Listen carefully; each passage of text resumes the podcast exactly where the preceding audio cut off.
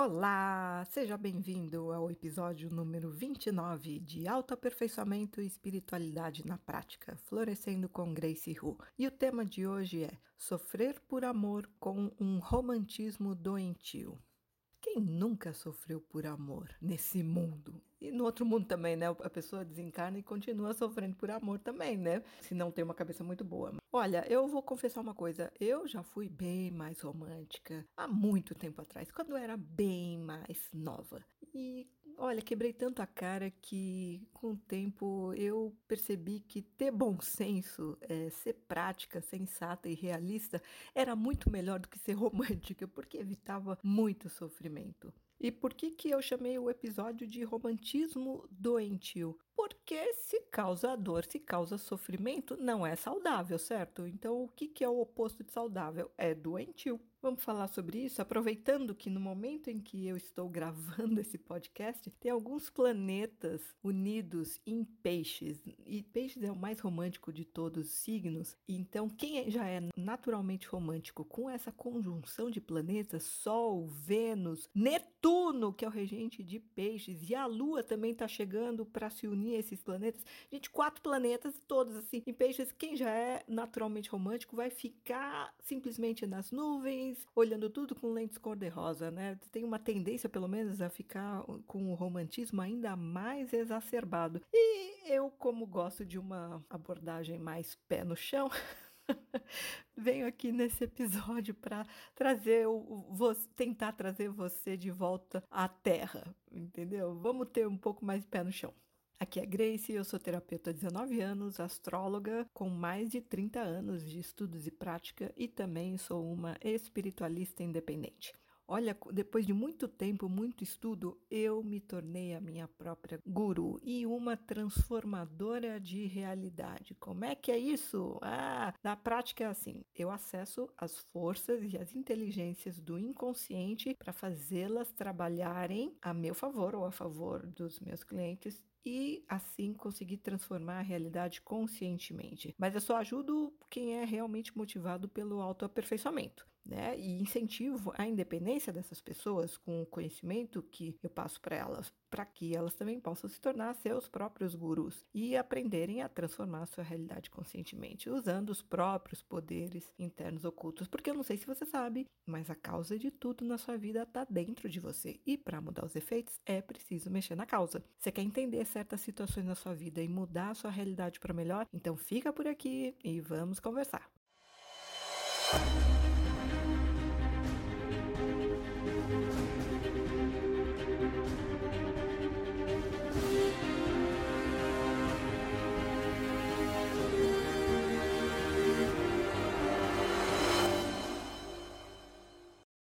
Sofrer por amor.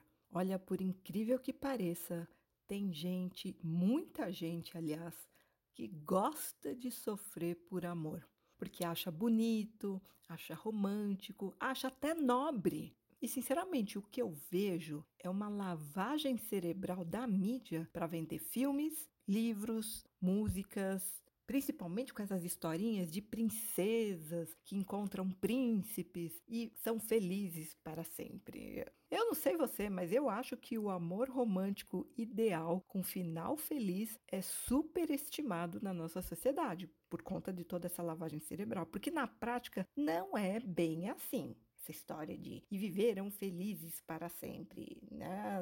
Olha, na prática, dividindo o mesmo teto, morando junto, vai ter momentos de felicidade se houver uma boa química, bastante compatibilidade no casal, assim, mas também vai, vai ter uns momentos de, de conflito, né? E vamos combinar uma coisa? Não é bonito sofrer por amor. Ou, em muitos casos, obsessão mesmo, né? Porque muitas vezes o que a pessoa acha que é amor não é amor, é só uma obsessão, ela cisma com aquela pessoa. E ficar sofrendo numa situação dessas, eu acho que não é bonito. Ainda mais se for um amor impossível ou não correspondido, platônico. Porque vamos pensar assim, com tantas, mas tantas pessoas disponíveis no mundo, qual que é o sentido de cismar justamente com uma, com quem você não pode ficar ainda por cima? Eu considero que falta de bom senso e masoquismo é que explicam isso. Gostar de sofrer. Aliás, uma situação dessas, em que uma pessoa está apegada a um sonho de amor impraticável, me faz desconfiar que essa criatura, na verdade, é inábil para se relacionar na prática da vida real sabe? Na prática do dia a dia, do cotidiano. Por isso que ela foge para o mundo da fantasia e se refugia lá, porque ela não tem habilidade, inteligência emocional suficiente independência emocional também e desapego para se relacionar com uma pessoa de carne e osso. Então é muito mais fácil ficar só no mundo da fantasia, né? Então para ela é mais interessante ter um amor platônico impossível do que alguém de verdade com quem ela esteja vivendo um relacionamento e um relacionamento na prática, curta distância, né? Porque relacionamento a longa distância também entra numa categoria do, do amor impraticável, né?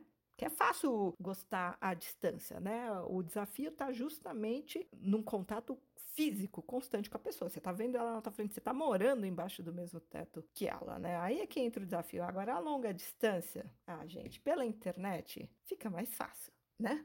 E no caso dessas pessoas que se apegam a esse sonho de amor impraticável, eu até entendo, porque afinal de contas, na imaginação dessa pessoa, tudo é perfeito. O outro nunca é decepcionante. As circunstâncias na imaginação são sempre favoráveis, são sempre prazerosas, porque ninguém vai sonhar que está brigando. Sonhar conscientemente, né? Fazendo exercício de imaginação. Ninguém vai sonhar que está brigando com o ser amado, que está passando por um perrengue junto, que está incomodado com a presença do outro. Não tem mal entendidos no sonho, não tem discussões, brigas, contratempos, né? Aquelas situações que sempre aparecem na vida, né? Os desafios. Não tem frustração. E a pessoa tão querida, tão desejada, sabe exatamente o que fazer e como fazer para nos dar prazer, não é isso? Ela é sempre carinhosa, gentil, cuidadosa, amorosa e mais. O ideal é inodoro. não tem cheiro desagradável, estranho. No sonho, a outra pessoa também não faz uns sons estranhos e desagradáveis. Né? Tudo é perfeitinho no sonho. Nem manias irritantes a outra pessoa tem no teu sonho de amor. E ela tá sempre de bom humor. Já reparou? Quando você está sonhando com aquela pessoa, seja uma pessoa que, que existe de fato, que você conheceu, embora mesmo que superficialmente, ou mesmo alguém que você idealiza na sua imaginação. Você gostaria que existisse, né? Essa pessoa, na tua imaginação, está sempre de bom humor. Ela não reclama de nada. Ela não critica você porque você não é do jeito que ela gostaria que você fosse. Já pessoas de carne e osso, a história é bem diferente, né? O ser idealizado na fantasia é simplesmente perfeito. Perfeitinho. Por quê? Porque você criou ele na sua imaginação. E tudo com ele é perfeito. Todas as situações é perfeito. Você está num lugar perfeito, na praia, naquele bangalô nas Ilhas Maldivas, vendo aquele mar absurdamente lindo. É um sossego, uma paz, tudo é perfeito. Aliás, no sonho também não tem nem conta para pagar, né? a vida é bem rica, bem próspera. Por isso que eu entendo essas pessoas que se refugiam na imaginação, porque lá tudo é muito melhor, tudo é perfeito. Ou quase, né? Afinal de contas, o sonho de amor imaginado, idealizado, não tem cores é preto e branca a imaginação, né? Você tem que fazer um esforço maior para tentar visualizar uma cor. Então não tem cor, não tem gosto. No sonho, né? Você vai comer alguma, você vai jantar com o teu amor no teu sonho, você vai lembrar do sabor de uma comida que você já experimentou, mas você não está lá de fato tendo aquela experiência gustativa, né? E na sua fantasia, você também não consegue sentir o toque do ser amado. Você só consegue imaginar como seria se fosse, mas não é. Na prática, aliás, e na realidade, esse par ideal, esse parceiro ou parceira ideal com quem você sonha, pode nem ter química com você. Sabe, se é uma pessoa que você de fato conhece, você está imaginando que ficar com essa pessoa vai ser fantástico, mas na prática, na realidade, o beijo pode até ser esquisito, gente. É, você só vai saber se experimentar. E se nunca experimentar, vai ficar só delirando na imaginação, numa ilusão, se iludindo mesmo, né? E essa pessoa pode nem ser tão boa assim de cama como você imagina, hein? Porque no sonho tudo é perfeitinho, né? Eu acho assim, a fuga para o mundo da imaginação se justifica Não que seja o ideal, obviamente, mas se justifica para quem já sofreu na vida afetiva e tem medo de tentar e sofrer novamente. Eu acho perfeitamente compreensível. Mas no sonho, você também nunca é surpreendido positivamente porque a sua imaginação dita tudo que o outro deve fazer e dizer para te agradar. Simplesmente não tem surpresa, porque é você que está no comando, né?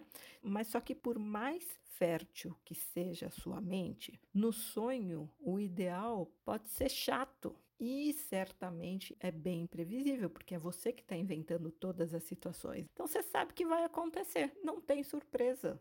E para você, meu querido, minha querida ouvinte, que está sofrendo com o fim de um relacionamento ou com uma paixão platônica que nem chegou a virar algo mais, ainda mais por conta dessa pandemia, né? Tem muita gente só online, né? Em aplicativo de paquera, enfim, né? Não está tendo a possibilidade de um relacionamento de fato na realidade. Para você está sofrendo, eu tenho um mantra poderoso para eliminar a dor de amor é o seguinte: foi só mais uma pessoa que passou pela sua vida.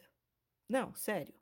Para de dar tanta importância para essa criatura. Provavelmente ela nem é tudo que você acreditou na sua cabeça, tá? E é só mais um ser que cruzou a sua vida, como tantos outros no passado. E aqui, inclusive, considerando as outras vidas passadas. Você nunca parou para pensar quantas pessoas você já conheceu ao longo de todas as suas existências? Quantas paixões você teve? Amores menos, né? Porque amor é uma coisa mais séria. Então, a gente tem mais paixões, paixonites, do que amores. Né? Mas quanta gente já não passou? É a mesma coisa que pai, mãe, quantos pais, quantas mães você já não teve, irmãos, enfim, é muita gente que já cruzou tua vida. Então, essa pessoa por quem você está sofrendo é só mais uma que cruzou a tua vida, como tantas outras. E alguém que você pode esquecer completamente amanhã. Principalmente na próxima encarnação. Na hora que você reencarnar, você vai esquecer tudo, né? Então, já não vai sofrer mais. A gente sofre porque fica lembrando mas mudar o ponto de vista faz toda a diferença, tá? Então, se você enxerga, gente, é verdade, é só mais uma pessoa que passou pela minha vida como tantas outras. E vai ter mais gente que vai cruzar meu caminho. Então, sabe, você pode encontrar alguém com quem você sinta muito mais afinidade, com quem você tenha muito mais química, com quem a relação seja muito mais fácil, com quem realmente dê mais certo. Então, para ficar sofrendo por esse que já não funcionou, já ou deu certo por um tempo e deixou de dar certo, enfim, já deu a história, né? Não sofra pelo que não vale a pena, tá? E aqui eu pergunto: quem neste mundo vale tanto sofrimento? E agora falando sobre romantismo doentio, ou o que eu considero o amor como uma droga, porque para muitas pessoas o amor é como uma droga que dá um barato. Então, vamos considerar as pessoas que amam estar amando ou se apaixonam muito mais pela ideia de estarem apaixonadas do que pelo alvo da sua paixão propriamente. Principalmente o pessoal de signo de fogo, né? Ares, Leão, Sagitário, ou gente com planetas importantes nesses três signos, ou, ou o pessoal de peixes também, né? Libra, Câncer também é muito romântico. Tem povo que ama estar apaixonado. Então, se não tem ninguém na vida, eles inventam. Tem sempre um ideal com que eles ficam sonhando, se não existe uma pessoa de carne e osso. Se bem que é difícil competir com o ideal, né? Porque o ideal é simplesmente perfeito. Nenhuma pessoa de carne e osso vai conseguir competir à altura e ganhar do ideal o que já torna a coisa bem injusta, né? Então, mas tem essas pessoas para quem estar apaixonado é tudo. Aí elas se sentem vivas, a vida ganha um colorido, porque esse sentimento da paixão inebriante, com todos os hormônios envolvidos, deixa essas pessoas num estado em que a vida realmente se torna mais fácil e prazerosa, a vida ganha um sentido a mais. E para muitos, esse romantismo idealizado e meloso com que se nutrem não passa de uma droga alucinógena. São pessoas viciadas no que eu chamo de opiáceos românticos, né? Aquele ópio que dá um baratão para ela, né? Que distorce tanto a realidade a ponto de um indivíduo chegar a perder completamente o bom senso. É aqueles casos que a gente fala, gente, a pessoa se apaixonou e perdeu a cabeça. Caiu o QI inclusive, né? Quantas pessoas não ficam, além de cegas, ficam burras até quando estão apaixonadas? E fazem loucuras que quem está de fora fala: Meu Deus, quem é essa pessoa? Perdeu completamente o senso das coisas. Né? Então, essa pessoa, para quem o amor é como uma droga, ela vai fazer planos de amor sem nenhuma base na realidade. Ela imagina situações totalmente impraticáveis, já que ela nem considera as condições da outra pessoa para realizar suas fantasias. Ela já criou todo um script, todo um cenário na cabeça dela. E muitas vezes ela nem considera se é de fato correspondida. Isso que é mais louco, o delírio é tão grande que ela já parte do pressuposto de que também é amada e desejada simplesmente pelo fato de amar e desejar tanto assim a outra pessoa. Ou então que o, amor dela é tão grande a ponto de conquistar a sua musa, o seu muso, se tiver só uma chance para isso. Então, ela realmente viaja na maionese. Para esses indivíduos românticos e sonhadores, o outro é uma inspiração para suas fantasias sexuais, inclusive, né? Mas essa figura que eles idealizam pode ser bem diferente da pessoa de carne e osso. Eles criam uma versão própria do ser amado e se apegam a essa versão como uma tábua de salvação para felicidade nesse mundo cruel. Então, as pessoas estão apaixonadas pelo sonho, pelo ideal que elas criaram na cabeça delas não pela pessoa de carne e osso, que tem um temperamento próprio, tem, pode ter gostos diferentes, pode ter manias irritantes, mas o romântico perde completamente o chão, né? No sentido de ficar com levitando, né? Com a cabeça nas nuvens e vendo tudo com lentes cor-de-rosa. Pelo menos no primeiro momento, né? Porque paixão tem um ciclo de duração e depois ela acaba, diferente do amor. Então, para os românticos, é uma verdadeira viagem alucinógena. E ai de quem tentar acordar essa criatura para a realidade. Então, você tem um amigo, uma pessoa querida, uma pessoa próxima, que está viajando na maionese porque está apaixonado, olha, cuidado para não manchar e destruir o sonho de amor dessa pessoa. E é curioso, né, que quem está de fora, se tiver um pouco mais de lucidez, pode até ver que o objeto de tanta dedicação nem é tudo isso. porque obviamente está neutro, né? Não, não tá tomado por, a, por aquela droga, né? Então, o objeto da paixão, por mais que seja alguém legal, ainda assim é um ser humano em processo de aperfeiçoamento, como todo mundo. E tem outra coisa: se o sentimento fosse proporcionalmente recíproco, haveria menos fantasia e mais realidade na relação, com uma troca satisfatória para as duas partes, né? Agora eu pergunto: como fazer um sonhador desses acordar? Só com um choque de realidade, que é justamente o que ele não quer. A pessoa quer o sonho, não quer a realidade. Ele quer a droga, o ópio, o sonho de amor, a pessoa que ele idealizou, se comportando da forma que ele idealizou, sabe? Seguindo todo o roteiro que ele idealizou na cabeça dele, no sonho, na fantasia. Só que como a ilusão sempre resulta em desilusão, que afinal de contas é é uma dupla inseparável, né? Onde você tem a ilusão, fatalmente tem a desilusão chegando logo atrás. E onde você tem a desilusão é porque antes já passou por ali a ilusão. Tá? Então, cedo ou tarde, essa pessoa vai ter uma queda de acordo com as alturas que ela atingiu nos seus voos de imaginação. E a dor da decepção vai ser devastadora. Mas será que essa pessoa vai aprender essa lição e vai ter bom senso da próxima vez, administrando a mente sonhadora? Ou será que ela vai ter uma recaída?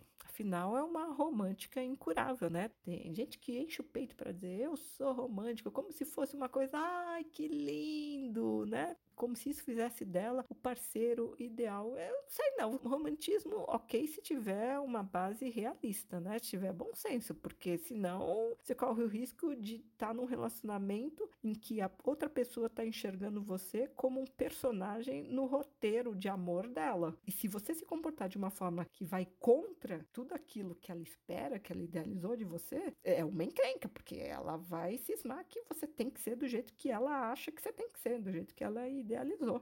Na prática, o que eu vejo é que amor sem bom senso costuma gerar sofrimento. Quanto menos bom senso, mais sofrimento. E o viciado que não reconhece e não vigia o seu ponto fraco, que é esse romantismo doentio, está sempre propenso a cair na armadilha do prazer fácil e imediato da droga. O romantismo em excesso, numa mente mal administrada, pode ser muito nocivo e causar o que eu chamo de sofrimentos desnecessários. Para muitas pessoas que sofrem por amor, o caso é muito mais uma questão de ordem oftalmológica do que cardíaca. Então, não é o caso de que o problema não está no coração, não. Ai, Cupido que flechou e mandou uma flecha que estava envenenada. Não, o problema é oftalmológico. A pessoa não está enxergando as coisas como elas realmente são, a outra pessoa como ela realmente é, a realidade do relacionamento, as limitações do relacionamento, que aquilo não, na prática não está funcionando também quanto ela gostaria. Por quê? Porque ela enxerga tudo com lentes cor-de-rosa. Então, a limitação dela é, é de ordem oftalmológica. E não é fácil para essas pessoas abrir mão dessa lente cor-de-rosa com a qual elas gostam de enxergar tudo e todos, inclusive a vida. Na verdade, encarar e aceitar a realidade, desistindo dos sonhos, seria muito doloroso e devastador demais, porque são as fantasias que dão um sentido e um colorido à vida sem graça dessa pessoa.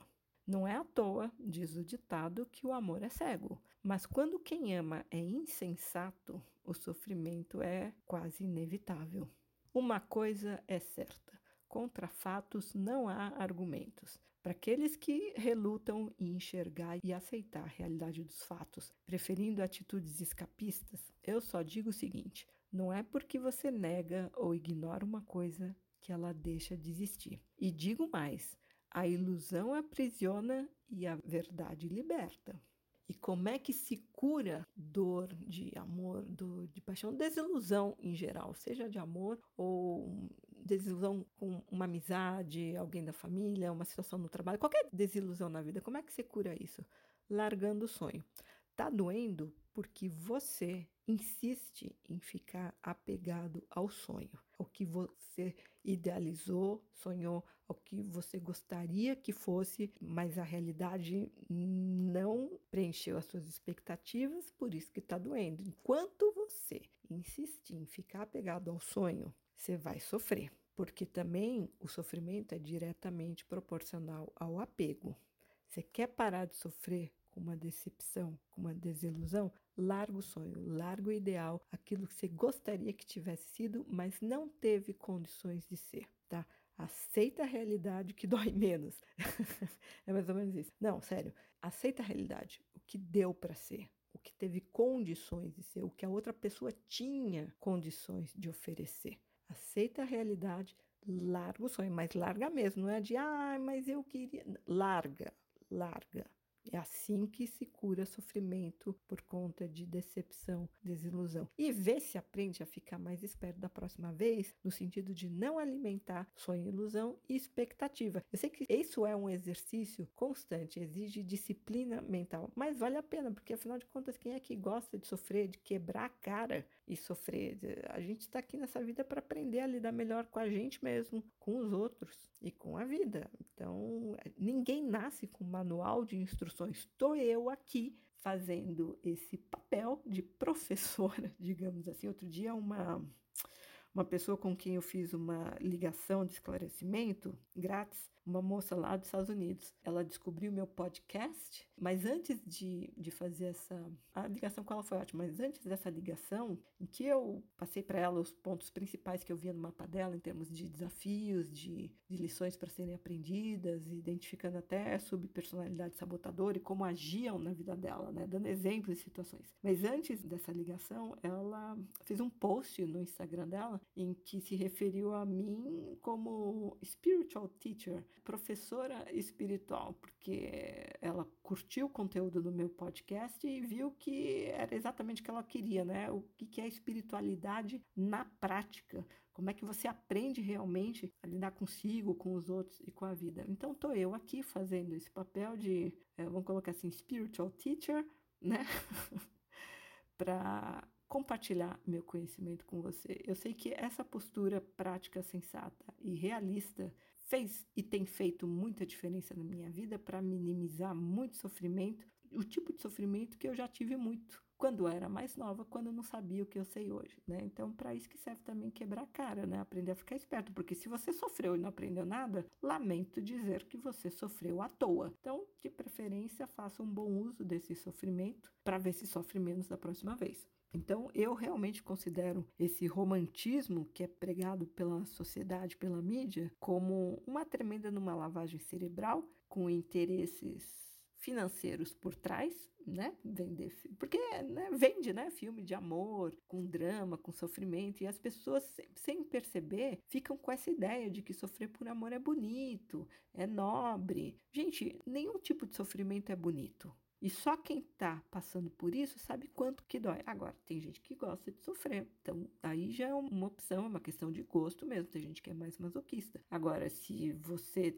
não tá nessa, então tem que desenvolver mais bom senso. E tem muito a ver com posse de si. Tem um episódio anterior em que eu falo sobre posse de si. É você ter autodomínio, principalmente mental, porque é você, só você que está aí dentro pode dominar a sua mente certo? É só você que põe ordem na sua imaginação, na sua fantasia. Se você extrapolar e perder o contato com a realidade, ficar só no sonho e na fantasia, é você que vai pagar o preço depois quando tiver que encarar a realidade. Porque não adianta querer ficar fugindo por muito tempo, porque assim, você pode até ter uma relação a longa distância, uma coisa platônica com alguém que você nunca encontrou pessoalmente, enfim. Mas, ah, é, é, por que eu chamo de ópio? Porque dá uma sensação de que, nossa, tudo é demais. Quando você tem contato com a pessoa, ela só mostra o melhor lado dela, porque também tá querendo te seduzir e tá querendo agradar, tá querendo ser aceita e querida, obviamente.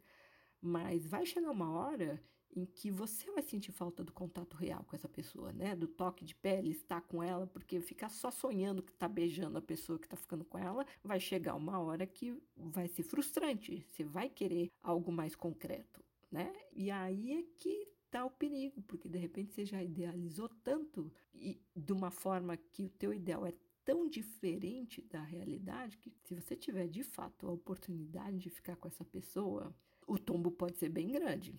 Quanto mais distante você estiver da realidade, porque fantasiou demais, maior vai ser o tombo. E vai doer, obviamente. E aí, o que, que acontece com o ser humano quando ele está machucado, quando ele está ferido? Ele se fecha.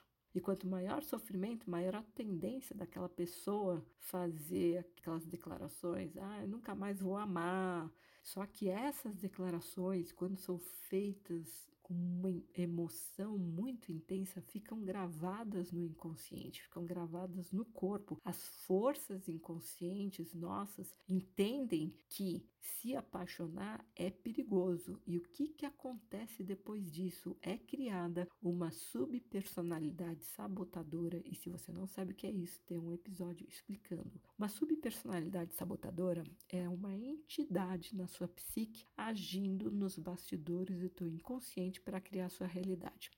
Então, a pessoa que sofreu muito, uma, duas, três vezes, não importa, por amor, ela desenvolve essa subpersonalidade sabotadora e a partir dali não vai aparecer mais ninguém significativo na vida dela. Por quê? Porque ficou gravado com muita intensidade que amar é perigoso, porque amar é sofrer certo? Na cabeça dessa pessoa, com base na experiência dela. Por quê? Porque ela não tinha maturidade emocional suficiente para saber lidar bem com a situação. Primeiro, que fantasiou demais. Segundo, que a hora que quebrou a cara também não, não teve uma certa humildade para admitir: é, não, fui eu que. Eu não gosto da palavra culpa, né? Mas, enfim, fui eu que fui responsável por isso, porque, enfim, né? Porque não tive rédeas na minha imaginação, na minha fantasia. Então, a subpersonalidade sabotadora vai agir no sentido de proteger a pessoa. No primeiro momento parece que está sabotando, né? Então não aparece ninguém significativo, mas no fundo, no fundo, a sub está protegendo a pessoa. Por quê? Porque ela não banca estar apaixonada. Ela vai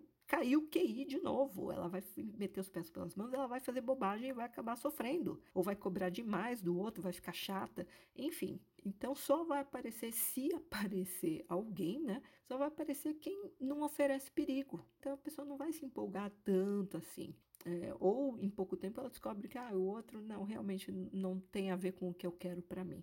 Mas aí a mente racional, né, vai procurar explicações do tipo: ah, eu tenho um dedo podre, ou então é um karma ruim, é macumba que fizeram para mim, é azar. Não, causa de tudo na sua vida está dentro de você. E Se você não mexer na causa, você não muda o efeito.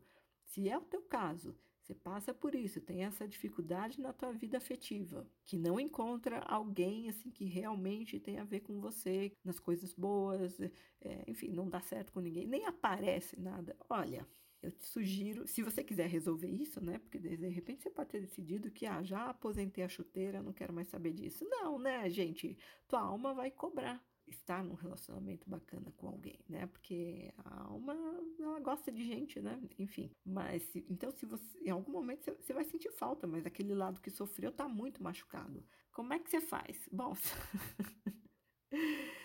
você pode entrar no meu site gracehu.com, G-R-E-I-C-Y-H-O-O.com, agendar uma ligação de esclarecimento grátis comigo. Você vai me deixar os dados para eu levantar seu mapa astral no dia e horário que forem mais convenientes para você, que você escolher. Eu vou te ligar, a gente vai conversar sobre isso, porque no mapa eu consigo ver a causa, a verdadeira causa, e vou te oferecer uma solução, o que pode ser feito para trabalhar com isso, uma negociação com uma subpersonalidade sabotadora. Mas também, se você não quiser, se, porque tudo tem um momento em que a gente está realmente pronto para certas experiências, né? Que a gente está maduro o suficiente para fazer uma mudança. Se não fosse o momento, tudo bem também, porque é problema seu, não é problema meu, né? Eu não sou responsável por você passar pelos perrengues que você passa na sua vida. Nem te conheço.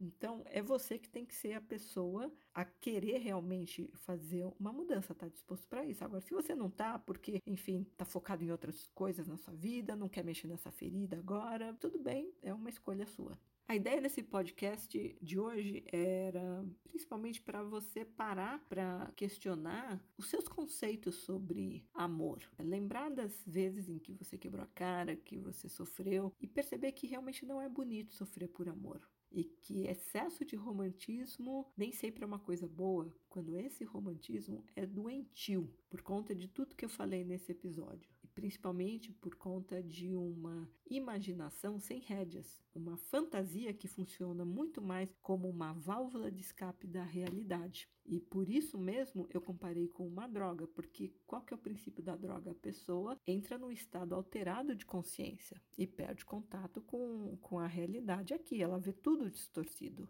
para o melhor ou para o pior. Então, até que ponto essa ideia de amor romântico ideal não é prejudicial? É só o meu questionamento aqui. Eu acho que eu prefiro ser prática, sensata e realista a ser romântica demais. Ou seja, eu prefiro. Bom, primeiro que é, eu já trato logo de levantar o mapa astral do sujeito, né?